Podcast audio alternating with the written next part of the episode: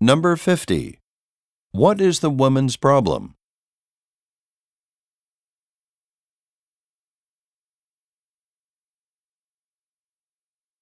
Number 51. What does the man imply when he says, Why wait?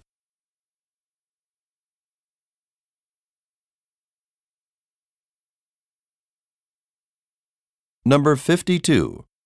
What will the woman most likely do next?